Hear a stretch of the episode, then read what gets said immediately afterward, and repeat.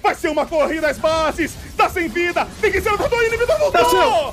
O atordoamento! O inimigo tá de volta, o Nexus não cai! O Santos vem no milagre! E eu vou dizer, porque caiu na vila, o peixe fuzila! E é GG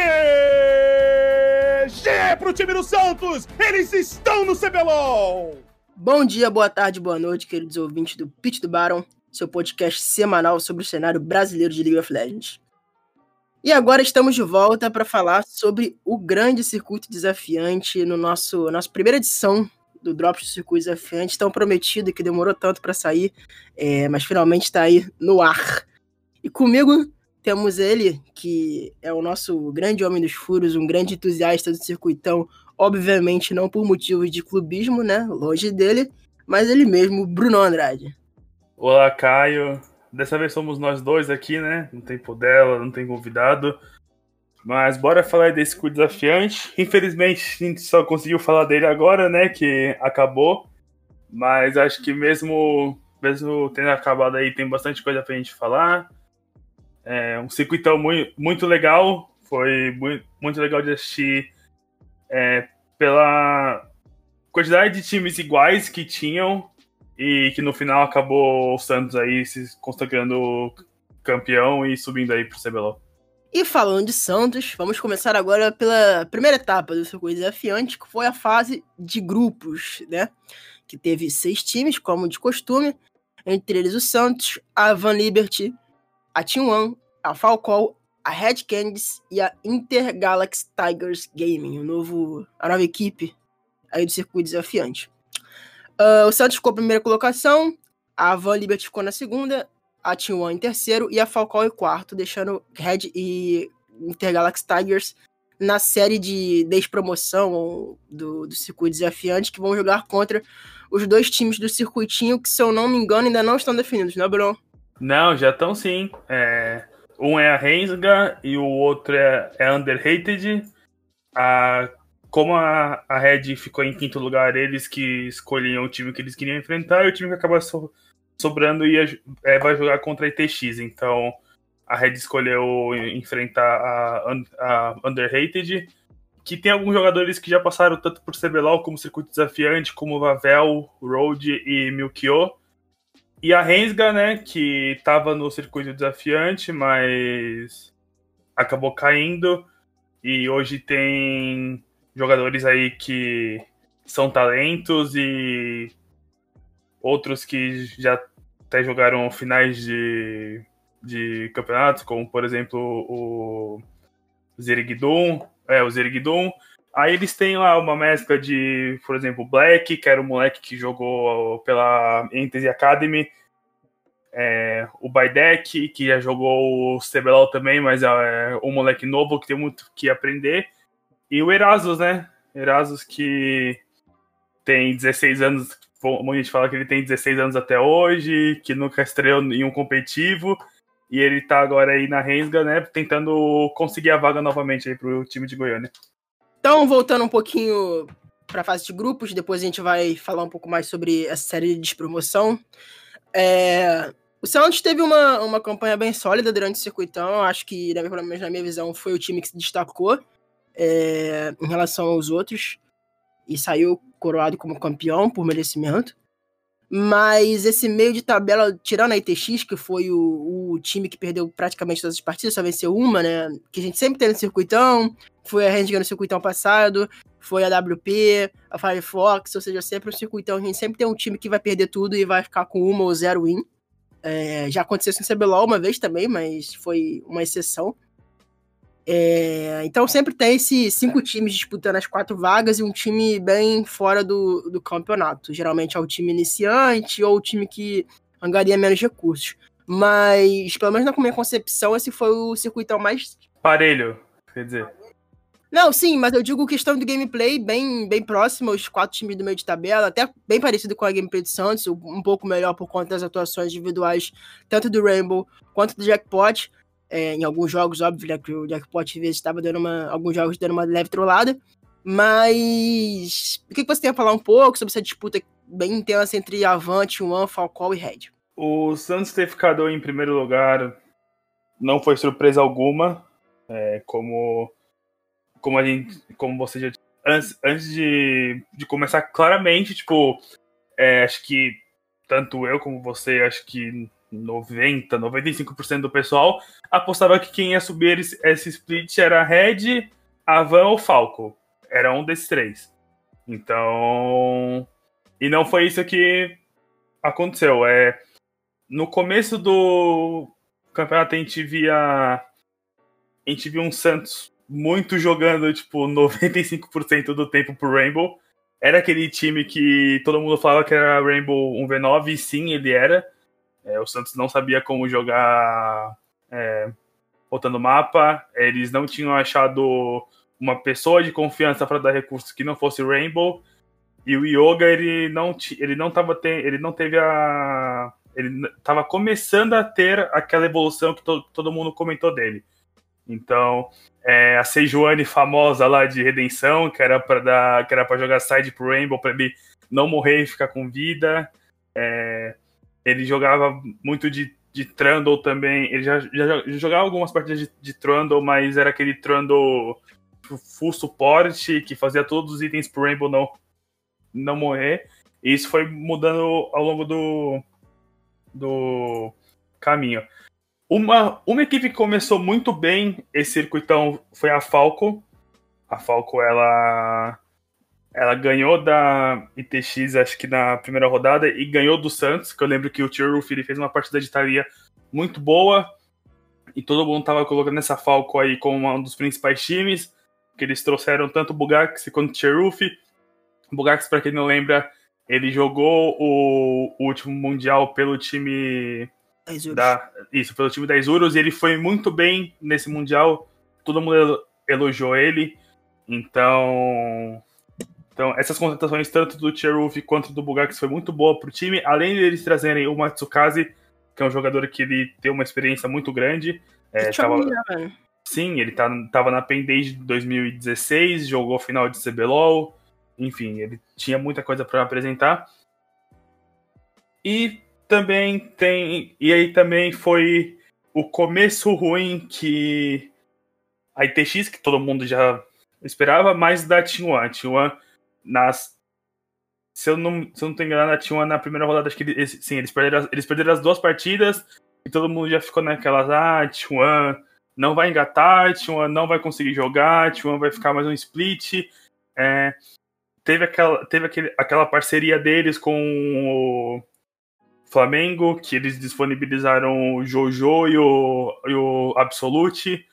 Enfim, eles perderam tipo, dois jogadores muito bons do time deles e trouxeram, e trouxeram o, o PBO e o Panjay, que foram apostas que ninguém entendia. Confesso que eu não entendi também. O PBO, é claro, que era um jogador que, tá, que, que foi rebaixado, mas estava sempre jogando CBLOL.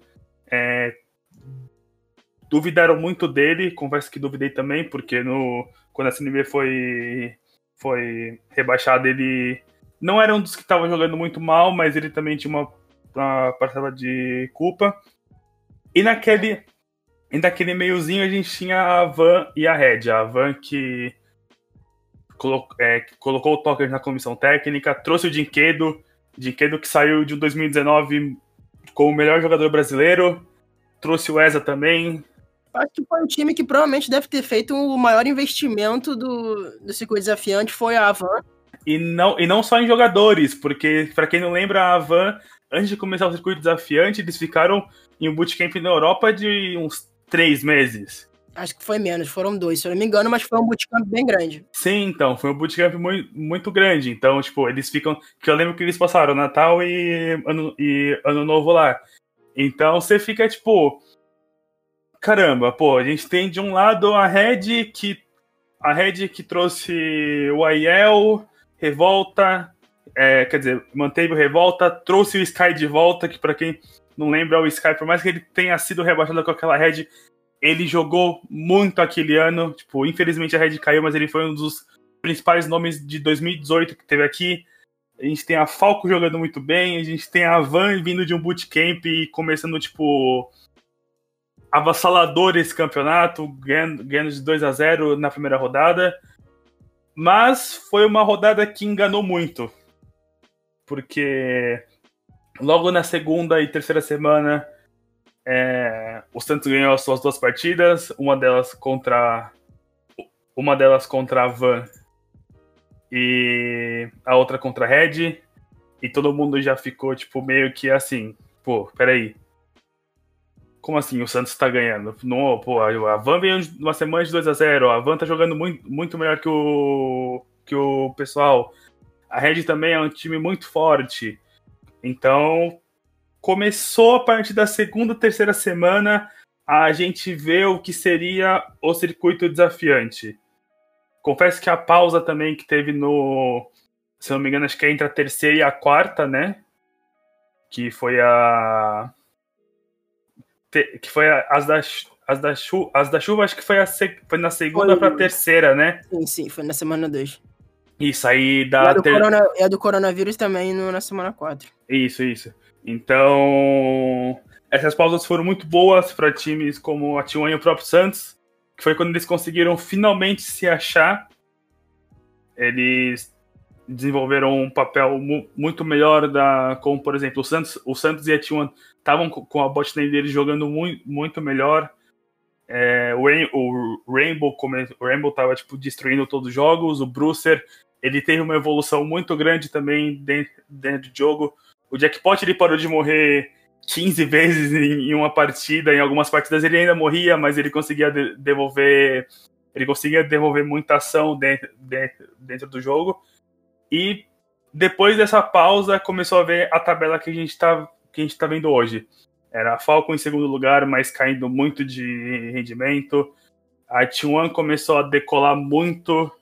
A Van, a, a Van e a Red estavam brigando entre si e foi quando a gente e foi quando deu as duas últimas semanas que basicamente a gente decidiu a tabela que foi a derrota da Red contra a ITX que para quem não sabe por causa do coronavírus a Red ela por causa do coronavírus o Sky decidiu voltar para a Coreia o Revolta ele foi pro banco o time mudou só que essas mudanças.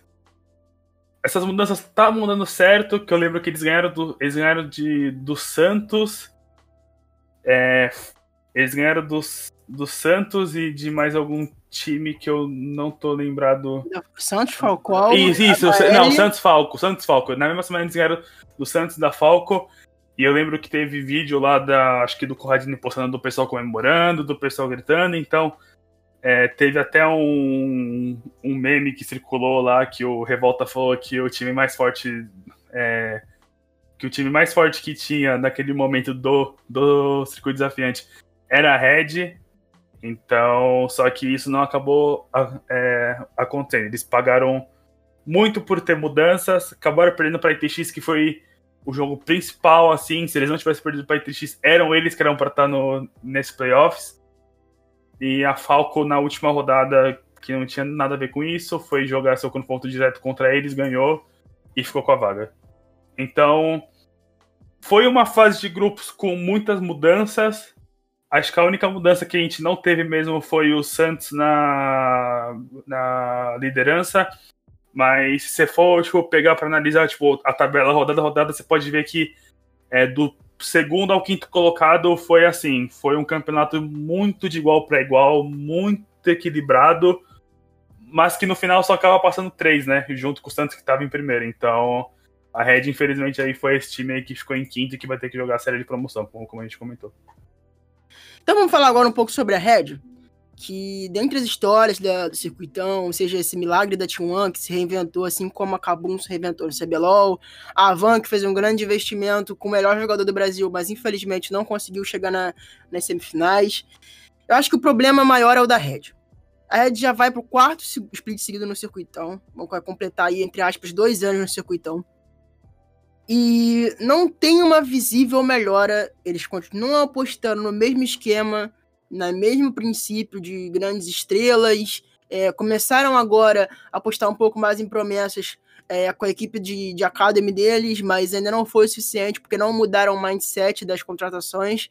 E o que deve acontecer para o próximo split, devido a, provavelmente a crise financeira do, do, time, porque nada, nenhum time se mantém tanto tempo na, no circuito desafiante com tanto dinheiro. Uh, até muito mais a Red, que não tem tantos outros times em outras é, divisões nacionais, até tem CS, se eu não me engano, mas não é algo que angaria muitos recursos para a Red. Então, eu acho que é muito problemático esse caso da Red. O Titã. Dá pra ver naquele campeonato do. aquele documentário da Riot que saiu no começo do ano que tem algumas peças que não se conversam, que não, não se dão entre si. É, o Titã é um cara muito novo. Ficou visível naquele documentário que ele não tem uma cabeça boa é, para competitivo. Ele é um cara muito teimoso, ele é um cara muito exaltado, é um cara de grande mecânica, mas ele é um cara que precisa muito melhorar esse jeito de ser para poder influenciar dentro da equipe dele, já que como algumas vezes ele foi dado como capitão do time, até na, nesse documentário mostra algumas vezes que ele foi eleito o capitão do time e o time por vezes não, não funcionou por com as causas dele e tal. É, então a Red precisa ver diversos conceitos para poder voltar à elite, porque independente da franquia ano que vem, eles precisam subir para poder ter um pouco mais de prioridade nos, nos quesitos da Riot. Senão, mesmo que eles tenham dinheiro que for, eles não vão conseguir essa vaga pro CBLOL e vão ficar fora do, da franquia. A Red é isso que você falou, sabe? É, infelizmente é um. É que assim, eu falo infelizmente porque é um time que ganhou o CBLOL, é um time que já teve. que já teve jogadores como o BRTT, que é o maior, maior jogador do nosso cenário. O Tokers, que é. tem quatro títulos aí de. de... E por muito pouco não foi o time. Não foi o time brasileiro que representou a gente no DMSI, né? É, aquele, infelizmente, teve algumas derrotas naquela, naquele play-in que foram cruciais, principalmente para a Oceania. Mas era um bom time, Napon jogando numa fase, acho talvez a melhor fase da carreira dele, que ele botou o time nas costas. E BRTT também performando até de certa forma bem. Mas é um time que tem uma história da TCBLOL e, a, assim como a PEN, muito tempo no, no segundo desafiante, é, é meio entre aspas, triste ver ter um, um time, entre aspas, que está acostumado a estar na elite, é um time que tem história no CBLOL, tá tanto tempo nesse circuito desafiante. Enfim, é, a Red também a gente tem que começar, a gente tem que lembrar que a Red, eles pagaram por algum, algumas atitudes que eles tiveram que não cabe, não, não sei se cabe a gente, a julgar se é certo ou errado, mas foram atitudes que eles tiveram e que com certeza é, influenciou o fato deles terminarem em quinto por exemplo, é, a troca entre Cabo e o, D-Boy. O D-Boy simplesmente começou jogando esse circuito desafiante e ninguém sabe. Tipo, ninguém sabe, tipo. É, por quê. O Cabo ele simplesmente foi para reserva e o Cabo ele não tá, ele não tava treinando com a Red, ele simplesmente tipo, ele simplesmente tipo, saiu Aí tem todo o caso do Sky, só que é um caso de saúde, de coronavírus, então, tipo assim, infelizmente acontece, ninguém tava prevendo. Só que eu não sei se foi uma boa decisão colocar também o Revolta por é, fazer o, a Aegis jogar. Porque o Revolta a gente sabe a experiência que ele tem, o jogador que ele é e o quanto ele agrega em um time. E a Red simplesmente, como ele mesmo disse, a Red tinha tinha dois duos mid jungle. Era ele, o Revolta, o Aegis e o Gravitar. Ele simplesmente escolheu jogar com Aegis, o Aegis e o Gravitar. Então, assim, o que, que o Aegis e o Gravitar, eles têm, por exemplo, tanto a oferecer para o time, é, do, por exemplo, do que o Revolta e o Gravitar não, não, pode, não pode jogar, ou o próprio Avenger, porque o, o Avenger ele era um cara que estava na comissão técnica, aí outra decisão deles no meio do campeonato foi mandar o Nudo embora, e eles, eles simplesmente pegaram e mandaram o, Nudo embora, tipo, sem, sem noção alguma, tipo, só pegaram e mandaram. É lógico que eles têm, tipo, os motivos deles, então. Então, tipo, isso aí a gente pode perguntar para eles mais tarde, né? Mas assim, eles simplesmente pegaram e mandaram o, o, o Nudo embora, trouxeram o Coelho, que era um cara que estava cuidando do time Academy da Red, aí trouxeram ele para ser o coach principal. Aí o Avenger, que estava de técnico, voltou a ser jogador e jogou algumas rodadas. Então, assim, foi, umas, foi várias decisões. Foi várias decisões da Red que, que é, tinham um estilo de jogo, apostaram em um estilo de jogo, aí do nada trocaram, aí do nada tentaram trocar, tipo, tudo de novo. Enfim, foi uma bagunça. É, acho que tudo que eu falei lá atrás dá para se resumir em bagunça. E se eles estão em quinto colocado hoje, é, eu acho que é certo, porque. Eu acho que é certo porque. Eles mereceram. Tipo, não tem outra coisa a falar do. Não, não tem outra coisa para falar do que. Do que falar que a Red mereceu. Certo. Agora vamos para semifinais desse circuito desafiante, que foram bons jogos, é, apesar do, dos resultados de 2 3 a 0 se não me engano. Não, ah, teve um 3x1, 3x1. A HL1 foi 3x1. Uh, ah, jogos que eu realmente não esperava o resultado da, da T1. Eu confesso que não sou um acompanhante muito assíduo do circuito desafiante, mas eu esperava um pouco mais dessa, dessa van. Entre Santos e Falcão eu também esperava uma partida um pouco disputada, mas nada muito diferente do resultado que aconteceu, que foi 3x0 do Santos. Mas acho que foi justo os dois resultados. A Tiguan jogou bem, muito bem a semifinal é, e mereceu ir para a final. Agora vai disputar a série de promoção contra a NTZ. Ah, o que, que você tem que falar um pouco desses dois duelos de semifinais? Cara, é, eu acho que foi bem justo os dois. Acho que para mim, se a final não fosse Santos e Tinhuan, ia ser uma zebra. Por mais que a Van tenha terminado em segundo na frente da, da One, foi assim, um jogo que eles conseguiram ganhar lá na, na última rodada e eles ficaram em segundo.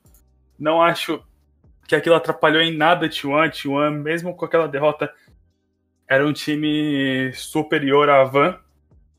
Então, os 3 a 0 do Santos eu achei eu achei bem justo. Acho que o, o Santos impôs o jogo que eles queriam, não deixou a Falco respirar tipo, assim, em nenhum momento.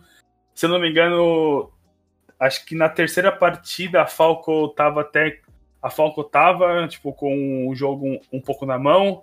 Aí o Santos pegou, arrumou uma fight, tipo assim, do nada, que eles eram ace e ganharam o jogo. Só para mostrar a, a, superioridade que o Santos estava nessa série. E no jogo da One contra a Van, uma coisa que eu vi muita gente comentando, principalmente o, o Dudu, que é o analista lá do, lá, lá do circuitão, é como a One eles estão evoluindo e eles conseguem se é, adaptar no, no meio de uma série. É, a One foi lá, abriu 1 a 0 a Van foi pro segundo jogo. É, se não me engano, acho que, acho que foi até um stomp por, por, parte da Van, não, eu não, não, não me lembro agora. Mas a One voltou pro segundo e terceiro jogo bem melhor.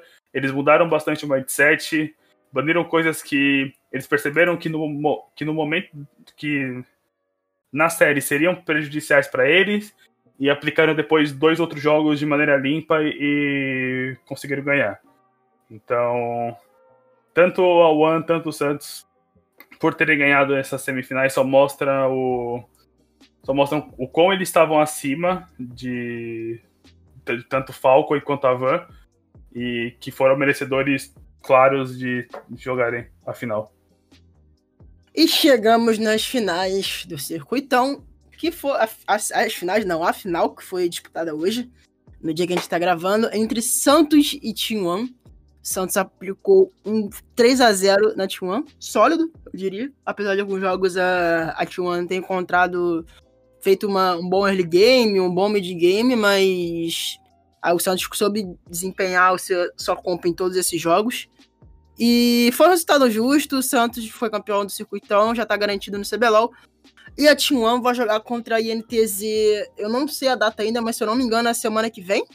Acho que o Caio, se estiver ouvindo isso numa segunda-feira que o Caio vai soltar, é, amanhã, na terça, é o jogo entre INTZ e One.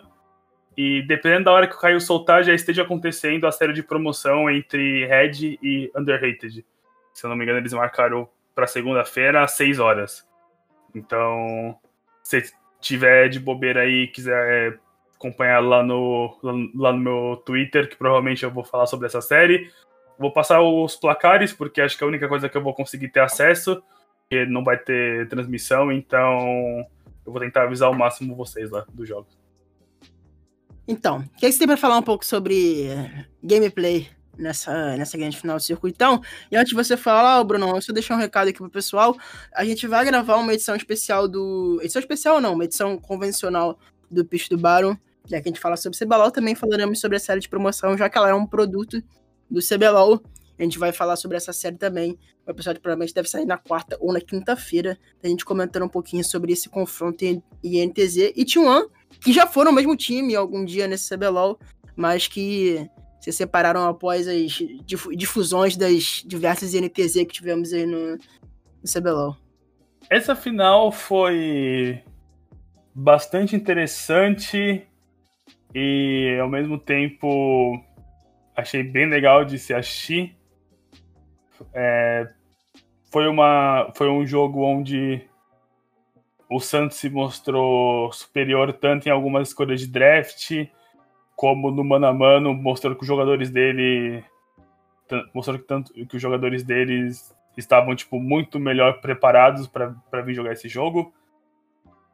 É, antes de antes quando eu estava assistindo a série, eu não entendi alguns motivos da T1 Terra em algumas coisas básicas, como é, visão de ward, algumas rotações, é, algumas outras maneiras de jogarem contra o jogarem contra as a composição do Santos. E depois do término o Brucer ele foi falar com o Baiano e String e ele comentou que a T1 teve apenas um treino nesses, nesses quatro dias. Então acho que isso acaba explicando mu muita coisa. Assim, para você que está ouvindo, o Brucer falou que a T1 não conseguiu achar nenhum. Na verdade, só conseguiu achar um time para treinar é, nesses quatro dias passados. Então, na verdade, eu falo quatro dias, mas são é, acho que acho que três, né? Que é quarta, quinta e sexta. Então é algo meio triste, mas final de season tem muita gente que não gosta de ajudar outro time. Enfim, isso aí é uma outra. É. Mas, cara, o primeiro jogo foi um jogo onde a gente viu a superioridade do Rainbow em relação ao Brewster com o seu caçadinho. A gente viu o Santos, tanto o Santos como a T1 fazendo composições para jogar para jogar para para bot side. Da, da T1 eu nem fico tão, eu nem fico surpreso porque o como eu já tinha comentado o PBO, ele estava ele tava em uma, em uma evolução muito boa. Só que o Santos, ele, o Santos ele não tem essa mania de dar carries para para para bot lane. É, geralmente, acho que todo mundo que assistiu aqui sabe que o, o pocket pick do Santos, esse circuitão, foi Ash Nautilus, que é o Sarks dando visão com o da Ash para toda a jungle, pro Yoga e pro Rainbow ficar rotando pelo mapa, e depois só iniciar com a ult e deixar o Jackpot e o Rainbow limpar a fight. Mas foi um jogo. O primeiro jogo foi um jogo bem interessante, é, onde a T1 eles não podiam deixar o jogo passar de 30 minutos, porque com, com Senna, Maokai e Caçadin você não pode estender o jogo. Ainda tinha um Trando e uma Camille. E infelizmente é, e a T1 do outro lado tentou acelerar ao máximo o jogo, trouxe o Jace na mão do Skybart, a Elise, que é uma, que é um, que é uma campinha que acelera o jogo assim, de diversas formas. Tinha o PBO com o Varus, que é o Varus Poke, que, que pune bastante a cena. Mas não foi isso que aconteceu. Primeiro jogo. Primeiro jogo até começou um pouco, um pouco bem. Em, eu falo na questão de rotação para Team One.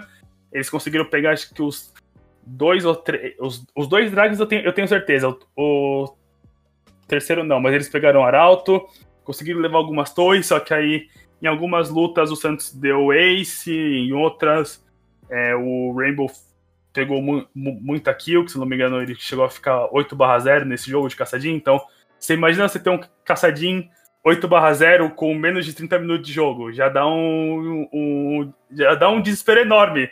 É, então, o jogo acabou. E além disso, nesse, nesse primeiro jogo, a alma do, do Drag, ele foi montanha, e o Santos conseguiu. E o Santos conseguiu pegar três drags, então imagina você ter três drags com um Maokai farmado, com um Trundle que tá fazendo tipo, o máximo de resistência que ele consegue. É, querendo ou não, pro. Acho que pro Caçadinho, pra Camille pra Zena não é tão efetivo, só que resistência assim de graça é, é muito bom. Porque querendo ou não, você acaba ganhando um pouco mais de armor e de MR e isso pode fazer a, a, a, a diferença. Só que assim, foi um jogo controlado. A T1, acho que o único vacilo que o Santos deu ne, nesse jogo é um negócio que eles cometeram muito durante esse split, que é o Santos eles não sabem a hora de, é, de voltar, eles só sabem ir. Tipo, se eles têm vantagem, eles só vão. Ele só vai pra frente, leva torre, inibe, torre, torre, força, força, força. E daí uma hora que eles forçaram mais do que eles deviam, e a T1 conseguiu responder bem o jogo. É, ele, se não me engano, eles mataram o Rainbow. Eles, eles, mataram o Rainbow, que eu tenho certeza, não lembro quem foi os outros que morreram, só que aí eles conseguiram, voltaram, levaram o inibidor do Santos. Eles quase terminaram o jogo, eles só não terminaram porque, de fato, acho que faltava, tipo, 10 segundos para os jogadores do Santos nascer, então não, não tinha como. É, as chamadas da T1 nesse jogo foi muito boa, eles fizeram um Sneak Baron também, só que, tipo assim, eles fizeram o Sneak Baron, três minutos que eles, depois que eles fizeram o Sneak Baron, eles morreram quatro pessoas, então eles não conseguiram aproveitar o Baron. Isso justifica o quão, o quão o Santos é, melhorou em questão de fight, a comunicação deles em luta, em luta acho que é muito boa, porque todas, quase todas as fights deles eles conseguem tipo, punir todo mundo e morre, por exemplo, só o Hulk ou o Jackpot. E depois em uma chamada de Barão dos Santos, onde estava o Brucer e o. Onde estava o Brucer e o, Sky, o Scarbat no bot, eles conseguiram beitar, levaram três jogadores. Aí o Rainbow deu. A Rainbow deu, deu teleporte no bot para parar o B deles e conseguir matar alguém pro Santos da GG. E foi isso.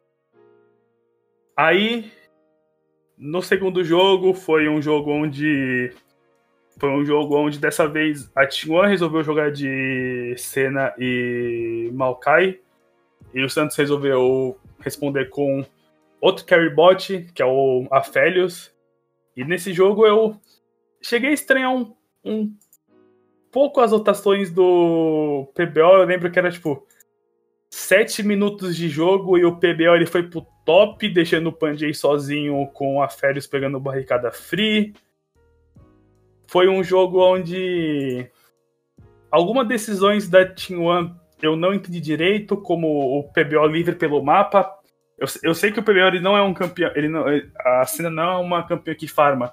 Só que deixar um Maokai sozinho contra um Aferes Malulu com e esse Aferes pegando barricada sozinho o bot, eu não acho que é uma boa de, é, decisão. Mais uma vez a Team One ela começou muito muito melhor nesse jogo. Eles conseguiram rotações muito boas. É, pegaram, pegaram dragões, pegaram pegaram arautos, conseguiram forçar algumas torres tanto no tanto no mid quanto no top. Só que teve uma fight aos aos 20 e 24 minutos. Isso, teve uma, teve uma fight aos 24 minutos no, no drag do Oceano, onde o Brewster ele tinha pacote, ele poderia fazer a limpa em todo mundo, ele não conseguiu matar o Hulk, não conseguiu matar o Rainbow. O Santos devolveu essa.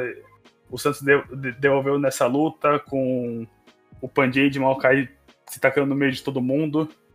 Eu queria falar que tanto o Panjay quanto o Skybart acabaram devendo bastante nessa série. O Skybart jogou os dois primeiros jogos de Jace.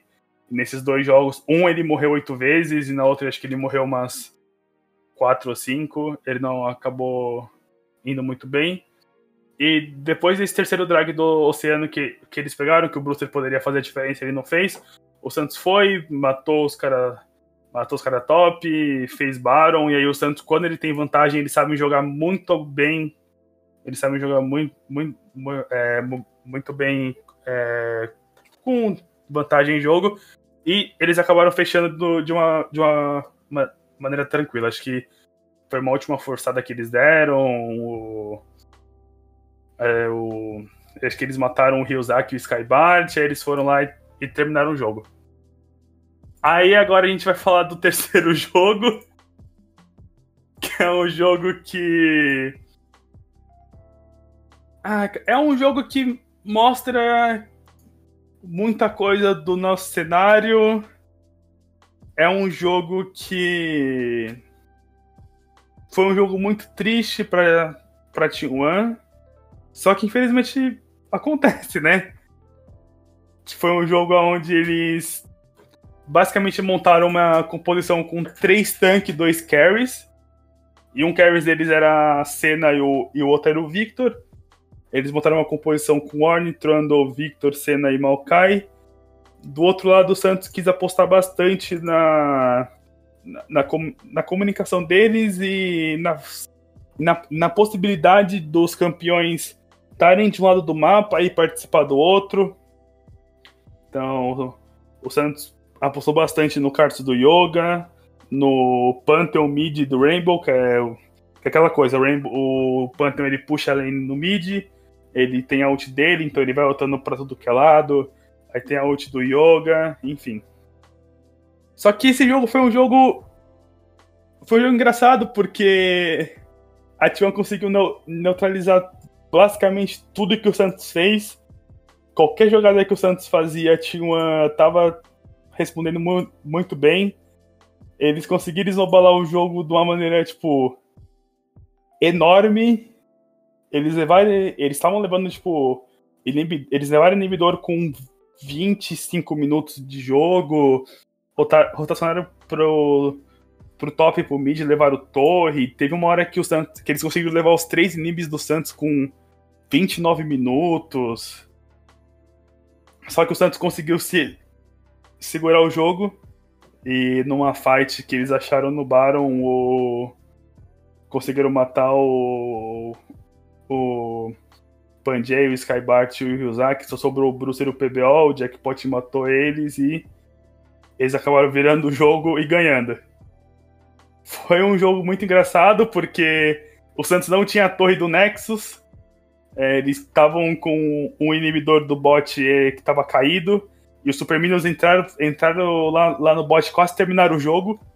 Então, tanto que você for ver lá na, lá na transmissão, o, o inibidor do Santos acho que tava. O inibidor não, o Nexus do Santos tava tipo com menos de 50% de vida. E o Panjay deu teleporte lá, só que na hora que ele deu teleporte, o inibidor, o inibidor voltou.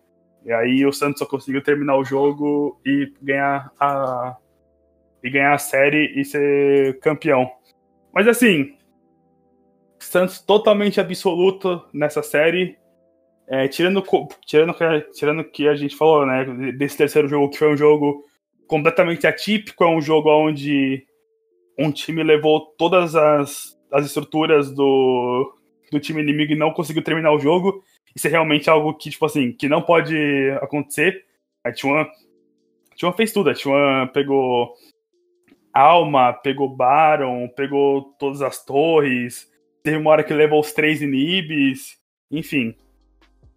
E o Santos acabou ganhando. Mas acho que esse terceiro, acho que esse terceiro jogo aí mostrou que esse campeonato era muito do Santos, porque o jogo é porque o jogo esse jogo tipo, ele já tava esse jogo praticamente ele tava ganho. Só que a gente deu duas vaciladas, uma no bot que o Jackpot conseguiu matar ele, a outra no Baron, e eles, e eles acabaram perdendo, né?